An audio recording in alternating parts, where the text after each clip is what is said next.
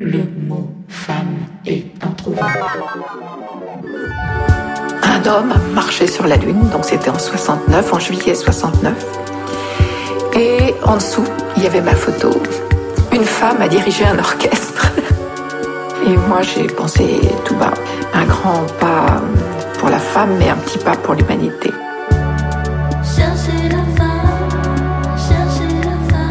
Le podcast qui parle des femmes et qui fait parler des femmes du monde de la musique. Bonjour à toutes et à tous, ici Flore Benguigui et vous êtes toujours dans Chercher la femme, plus particulièrement dans la deuxième partie de l'épisode 4 sur les femmes percussionnistes. On a commencé cet épisode en parlant de trois femmes très inspirantes nommées Ellen Jones, Bobby Hall et Evelyn Glennie. Et waouh, incroyable, on est vraiment super raccord parce qu'on va continuer avec une femme tout aussi inspirante, la percussionniste et multi-instrumentiste Natasha Rogers. Que des queens ici. Euh, vous inquiétez pas si vous entendez des petits tapotements sur le micro, c'est juste que Natasha Rogers est percussionniste, donc forcément elle tape sur la table pendant qu'elle parle. Mais c'est pas très gênant. Alors c'est parti. Je m'appelle Natasha Rogers et euh, je suis hollandaise d'un père euh, américain amérindien qui est décédé depuis longtemps. Nous sommes arrivés en France à Bordeaux quand j'avais 12-13 ans et depuis je suis en France. Euh, donc il y a quand même une partie de moi qui est française maintenant. Je suis donc percussionniste, plutôt axée sur, sur la percussion entre l'Amérique latine, les Caraïbes et l'Afrique de l'Ouest plus précisément, avec une grande ouverture sur la musique actuelle qui inclut euh, le jazz, la pop, la world music. Je suis arrivée à la percussion via la danse. Je fais 11, 11 ans de danse classique et puis euh, de jour au lendemain j'ai switché vers la danse africaine afro-contemporaine à Bordeaux. et je suis allée faire un stage de danse à Toronto au Canada. J'avais 16 ans. Et il se trouve que lors de ce stage, il y avait un percussionniste magnifique qui s'appelait Eduardo. C'était beaucoup de, de, de, percussions à peau et aussi des percussions avec des baguettes, donc plutôt du bois, du cerclage, et euh, qui accompagnait la danse et la prof de danse. Et donc moi, je, voilà, je, m'appliquais pour apprendre les chorégraphies, les pas. Et entre, euh, aux pauses, euh, le Edward, donc le professeur de percussion, nous faisait faire des petits rythmiques sur les genoux, voilà, comme un petit moment de détente. Et là, moi, c'est j'ai accroché tout de suite. Et au final, j'ai fini le stage aux percussions. Il y a eu un truc très instinctif. Donc, retour en France, je vais à la recherche d'un cours de percussion. Et il se trouve que euh, je découvre un cours de euh, percussion plutôt Afrique de l'Ouest, mandingue, traditionnel, avec un djembé et des dundun. Euh, et bam, je m'inscris. Et c'est parti. J'aborde la percussion à travers cette culture-là. Euh, et j'avoue que j'ai euh, un petit coup de cœur sur les dundun avant bien même le djembé.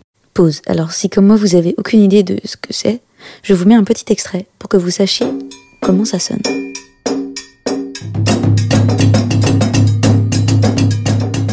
Je sais pas, les dundun, en fait, il y en a trois. Et c'est marrant parce que plus tard, je me suis euh, intéressée au bata, qui se joue à, à Cuba. Et pareil, il y a toujours cette formule de trois tambours, le grand, le médium et le petit, et les trois se répondent. Donc il y avait vraiment un rapport percussion, danse, accompagnement, les deux s'accompagnent et c'est la folie. Donc c'est très puissant. Et je faisais les deux euh, à temps plein, vraiment en parallèle des cours. Et puis très vite, j'ai rencontré un projet qui s'appelle les Jumbé Follettes. Et, euh, et, dans ce projet-là, donc c'est que des femmes qui jouaient des tambours, qui chantaient. Et pour le coup, c'était pas que axé musique euh, afro, euh, afro de Afrique de l'Ouest et mandingue. Il y avait une vraie ouverture vers l'Amérique latine et les Caraïbes. Et là, elles m'ont dit ouais, tu connais pas une école à Bordeaux qui s'appelle le Siam?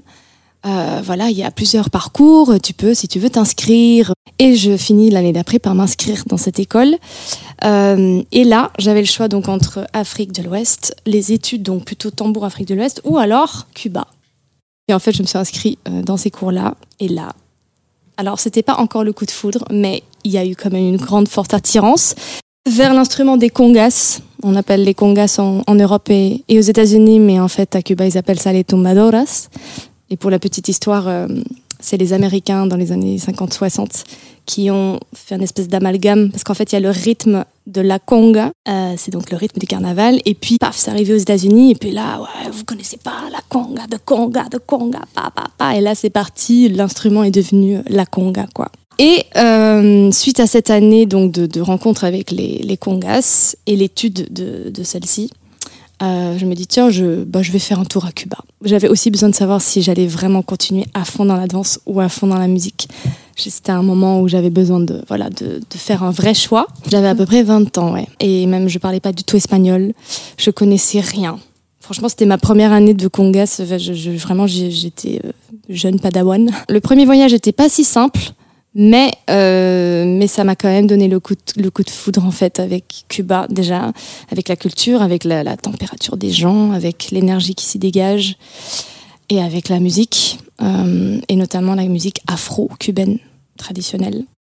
Et le truc, c'est que l'instrument des congas m'a permis de m'ouvrir aussi un tout petit peu plus euh, vers d'autres types de musique, d'autres styles de musique, la funk, la soul, euh, le jazz avec un grand J, du coup, parce qu'il y a beaucoup de styles après dans le jazz, et, euh, et puis différents types de world music.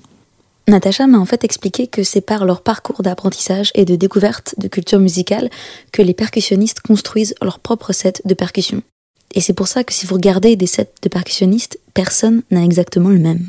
L'Afrique est très présent euh, dans mes influences musicales et tout, mais, mais, mais Cuba et le tambour euh, dans le style cubain m'a toujours euh, tenu comme, une, Mhm. comme un repère de base, quoi. Et après, il se trouve qu'on habite en France et que, euh, bah voilà, il se passe beaucoup de mixité culturelle en France et c'est une chance incroyable. Et cela m'a amené en fait à me dire, ok, alors avec les congas on peut faire ça, mais pas que. Donc avec un cajon, tiens, un cajon, ok, on peut s'asseoir dessus, c'est du bois, on peut imiter ça comme type de rythmique. Tiens, ok, et petit à petit, de fil en aiguille, on va rajouter une caisse claire parce que ça sonne bien. Et si on mélange le cajon avec la caisse claire, puis tiens, ok, il faudrait quand même des trucs qui brillent. Bon, ok, on va mélanger une cymbale et en fait, ça devient une espèce d'énorme euh, set hybride qu'on se construit euh, avec ce qu'on aime, avec euh, les choix qu'on a envie de faire, aussi en fonction de avec qui on joue. Euh, Soit on accompagne une ou un artiste principal, soit on est dans, le sein d'un groupe, au sein d'un groupe, pardon. Donc voilà, on va choisir, en fonction. si c'est de la chanson française, on va choisir tel type de sonorité. Si c'est une chanteuse marocaine, voilà, elle va vouloir peut-être avoir un bendir ou- ou des types de percussions qui sont logiques avec sa musique, et ainsi de suite, quoi. Et pour ça, il n'y a pas d'école. Et il y a des choses même qu'on fabrique, quoi, qu'on va inventer. Et je Mhm. trouve que les, les percussionnistes, peut-être les batteurs aussi, ils ont ça, je sais pas, mais j'ai toujours l'impression d'être un peu MacGyver euh, quand je vais n'importe où en tournée. On est sûr qu'il faut bricoler un truc, quoi. Donc voilà, on- je, je dirais que la- la- les sets de percussion se sont formés euh, dans le métier, avec le métier, euh, à force de, de jouer avec des artistes, d'accompagner des artistes et d'aller chercher aussi un petit peu ce, que, ce qui nous correspond, quoi, dans les sons. Euh, à savoir que moi j'aime bien par exemple le, cajon avec un son très euh, très grave. J'aime pas trop les aigus. J'aime pas quand c'est trop scintillant. euh. J'aime beaucoup le rapport cajon caisse claire. Caisse claire qui vient de de l'Occident avec le métal, avec le timbre, avec un coup assez puissant. Et puis ensuite, voilà, ça, ça va varier. Soit je vais rajouter quelque chose de plus traditionnel, donc euh, charlet, des cymbales à, mes goûts, et euh, peut-être une peau, tel un djembé que je vais couvrir avec un tissu, euh, ou alors une congasse juste, ou alors j'aime beaucoup le bendir qu'on va retrouver quand même beaucoup en, en, Afrique du Nord ou dans le Moyen-Orient, même si le bendir a des noms différents. Pareil, c'est des tambours qui varient en fonction de taille, en fonction du timbre, en fonction de l'épaisseur et en fonction du pays, ils vont avoir un nom différent. Et ça sonne à peu près comme ça.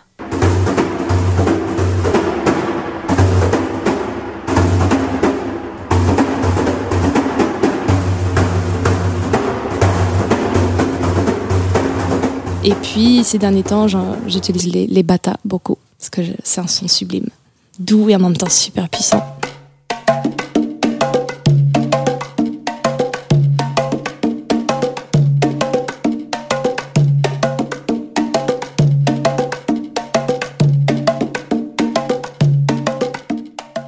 Alors moi qui ne pouvais pas citer vraiment de percussionnistes euh, femmes et très peu de percussionnistes hommes, j'ai voulu évidemment savoir quels étaient les rôles modèles en percussion ou en musique de Natacha. Oui, j'ai eu des rôles modèles. C'est vrai qu'au départ, c'était des percussionnistes hommes, masculins. Euh, je vais citer Miguel Anga Diaz, qui est un de mes grands maîtres. Il a un son pour moi extraordinaire. Il a une manière d'aborder la musique extraordinaire. Il a un album qui s'appelle Echu Mingwa, qu'il faut absolument écouter. Ou d'ailleurs, il fait une reprise de Round Midnight avec que des congas qu'il a accordés.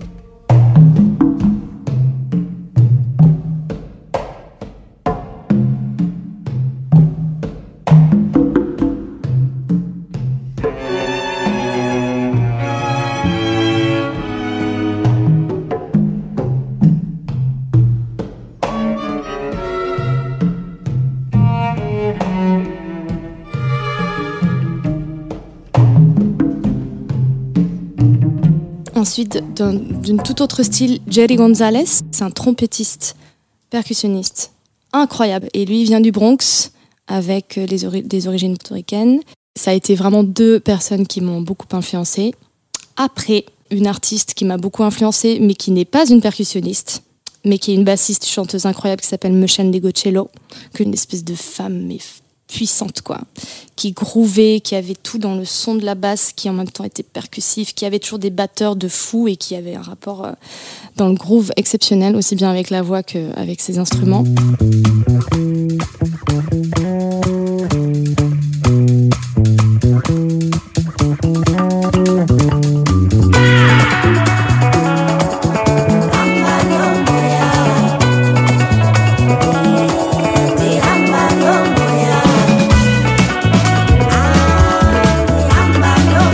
Ce n'est que plus tard où je commence à découvrir des femmes percussionnistes, notamment Sheila E, qui est là depuis longtemps et qui est encore là aujourd'hui. Euh, donc elle, elle est exceptionnelle.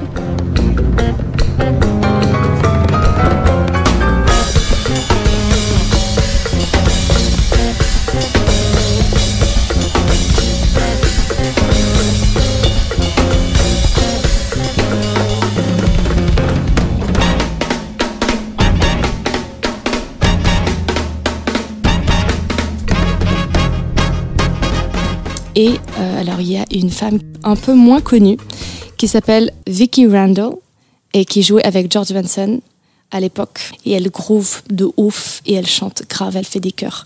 Elle, elle est incroyable. Alors évidemment, question un peu bateau aussi, mais je voulais aussi savoir comment on gère sa féminité dans un milieu aussi masculin et codifié que celui de la percussion et comment on dépasse les barrières sexistes qu'on pourrait rencontrer. Déjà, moi, je viens d'une famille de cinq enfants, dont quatre frères. Donc, je viens vraiment d'un milieu très masculin.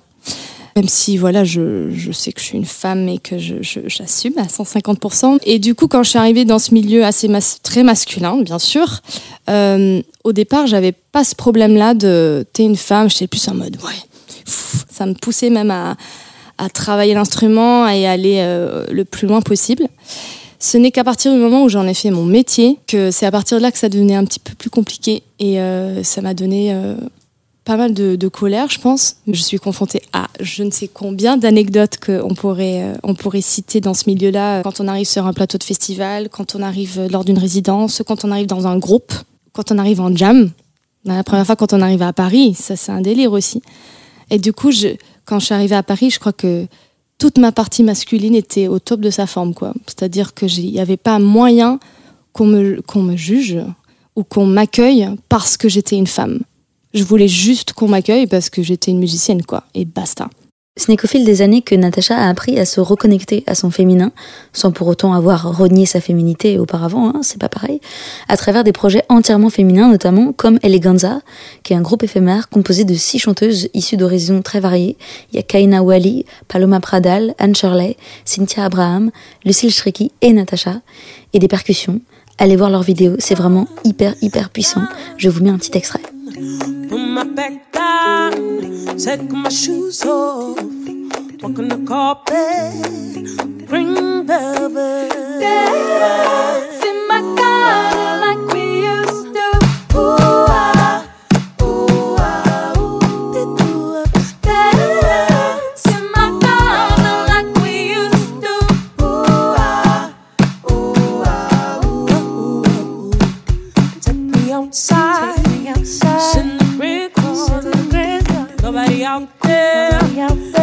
Je découvre euh, le féminin un petit peu plus, je l'accueille aussi un peu plus et je prends plus l'habitude de jouer avec des femmes. Voilà, ce qui n'arrivait pas avant. Du coup, je découvre la sororité.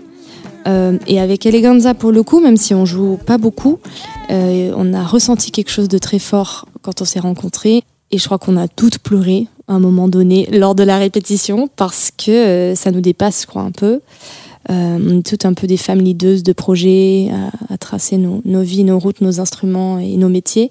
Et quand on s'est retrouvés là, il y avait une forme de vulnérabilité et en même temps une puissance extraordinaire de juste les voix avec les, les harmonies, les polyphonies et en même temps le tambour qui est tellement ancré et qui relie tout notre être sacré à la terre. Et ça, c'était très fort. C'était vraiment très fort. Et c'est un truc que je ressens aussi. Euh, je travaille avec euh, Mélissa Yé, qui est une femme extraordinaire qui joue, mais grave, le djembé pour le coup, et le balafon. Et elle joue avec sa sœur aussi, Ophélia Yé. Et on avait, euh, voilà, on a un projet pareil, un petit peu ponctuel, euh, qui s'appelle Chiva.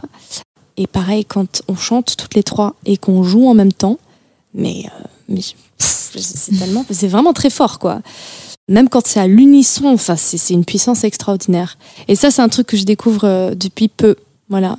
Je crois qu'on a un peu peur euh, quand on rentre dans le métier, euh, vu qu'on a l'habitude d'être entouré d'hommes, on a un peu peur de se dire Ah, on va faire qu'avec des femmes, qu'est-ce que ça va être et tout.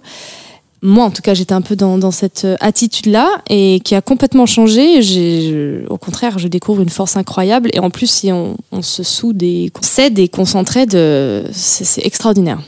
Petit extrait du morceau Soura par Chiva.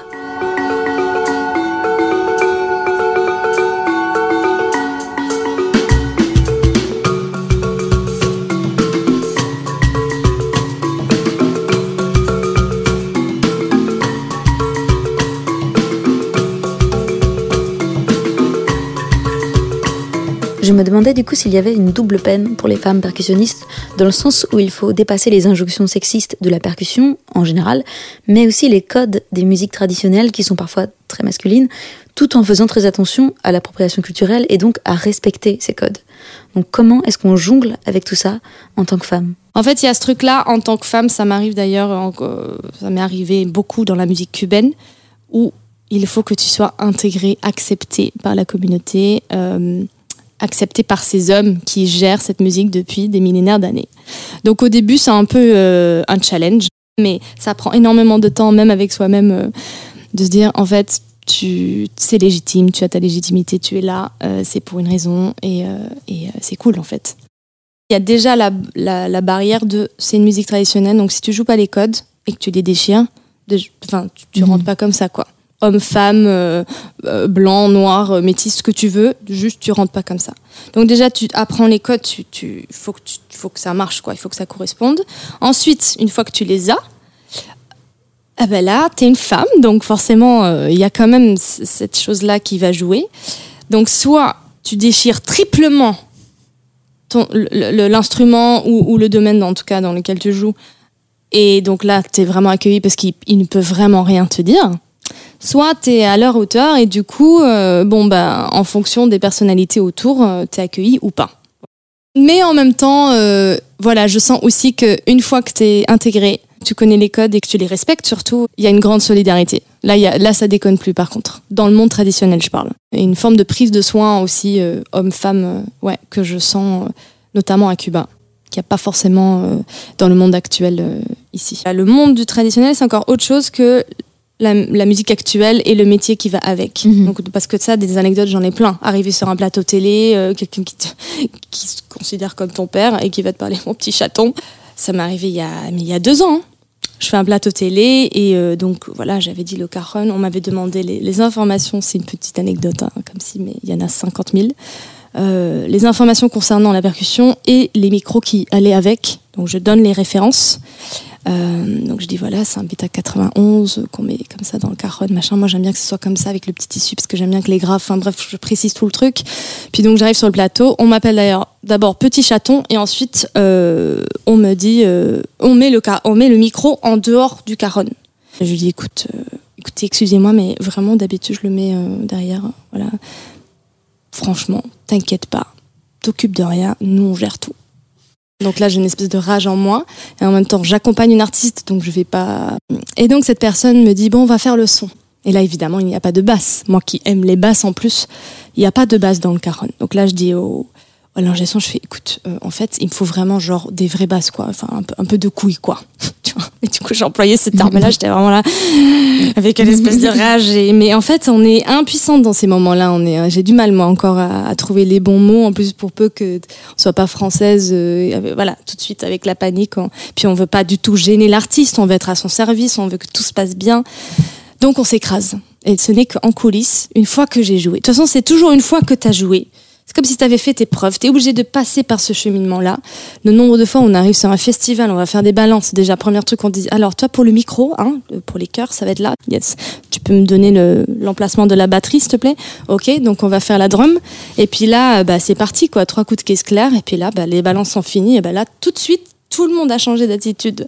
Donc tu fais, euh, mais pourquoi on est obligé de passer par là? Pourquoi? C'est infernal, ça nous donne une double énergie. Déjà qu'on est sur la route, on dort pas beaucoup et c'est trop bien, enfin, c'est des expériences incroyables, mais on arrive là, on a un métier à faire et vous, vous êtes là en train de nous donner des énergies doublement à gérer alors qu'on veut juste faire de la musique, quoi. Pour finir, une autre question sur ce sujet, certes, mais parce que la percussion, c'est quand même très vaste et parfois très lié au sacré, je me demandais si elle s'interdisait certaines percussions, pour des raisons d'appropriation culturelle, mais aussi parce que c'est une catégorie d'instruments tellement large. En maîtriser certains ne veut pas dire maîtriser les autres, en termes de technique, mais aussi en termes de code culturel. Entre un pandeiro, qui se joue au Brésil, et une conga, déjà, c'est pas la même chose. Entre un cajon et les bongos, c'est pas la même chose. Entre les maracas et le guiro, c'est déjà deux trucs différents. Et c'est pas les mêmes euh, doigtés, c'est pas la même manière de bouger le poignet. Enfin, c'est. On m'a déjà dit pourquoi tu joues pas les tablas et pourquoi tu joues pas si. Oh là là là là là. Gros respect pour ces instruments. Non, ça sera une autre vie. Je vais juste jouer déjà, euh, voilà, les instruments que j'ai étudiés ou que j'ai, je me suis, sur lesquels je me suis renseignée, euh, ou alors qui sont vraiment neutres en termes de, de, tradition et que je peux me permettre de, de jouer. Mais c'est vrai que je vais en général me renseigner j'aime pas trop euh, enfin n'importe quoi. Je veux pas du tout critiquer mm. ceux qui le font et où, où, est la limite de la tolérance justement euh, Est-ce que c'est pas chouette par exemple de découvrir quelqu'un qui joue un, un, tambour euh, peut-être inconnu au bataillon au grand, pour le grand public joué par une personne qui juste a eu un coup de cœur sur le son, qui sait pas trop comment ça se joue traditionnellement, mais bon qui s'en sert d'une autre manière. Et donc, le public va le découvrir, va trouver ça incroyable, et par ce biais-là, il découvre cet instrument. Est-ce que c'est pas finalement bien aussi. Ça peut être mal vu par ceux qui le jouent traditionnellement. Voilà, tout dépend. C'est une grande question que j'ai même moi-même en ce moment. Parfois, je me pose la question pour les bata, pour lesquels, un instrument pour lequel j'ai un immense respect. Parfois, j'ai une petite limite de j'assume pas là. Là, on est en train de jouer ce truc-là, mais c'est pas assez bien, ou alors c'est pas assez d'implication des personnes en tout cas qui le jouent euh, par faute de temps ou juste parce que c'est pas leur premier euh, mhm. objectif de la journée et c'est pas grave ça se respecte mais du coup est-ce que je vais moi assumer, moi qui connais et moi qui étudie encore et moi qui connais les gens qui jouent ça et moi qui est allé dans les cérémonies à Cuba pour voir exactement d'où ça vient et tout, est-ce que j'assume de jouer ça euh? Donc je pense que c'est trouver la trame, son fil dans son set hybride et ensuite on ouvre et oui forcément on emprunte euh, à des continents. Et justement, en parlant de set hybride, je trouve que, enfin là, en ce moment, je suis vraiment en train de, de, me découvrir un nouveau set, c'est-à-dire avec le piano à la, à la, main gauche et les percussions à la main droite, et en chantant. Merci Natasha Rogers, merci Bobby Hall, Ellen Jones et Evelyn Glennie, et toutes les femmes qu'on a citées ici. Merci Tsugi Radio et l'ACME, et merci à vous d'avoir écouté ce podcast jusqu'au bout. S'il vous a plu, n'hésitez pas à le partager autour de vous je fais une petite pause parce que je repars en tournée avec l'impératrice et puis je vais prendre aussi un peu des vacances, mais on se retrouve à la rentrée pour la suite avec les podcasts et les nuits chercher la femme. Je vous laisse avec le morceau Ashes de Natasha Rogers, premier single qui annonce un prochain album. N'hésitez pas à aller découvrir ce qu'elle fait, c'est vraiment magnifique. Portez-vous bien, passez un bel été. Bisous.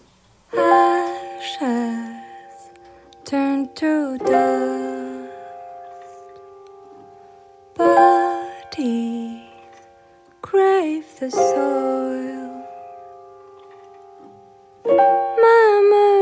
Memories will preserve your story as you travel lives through the clouds.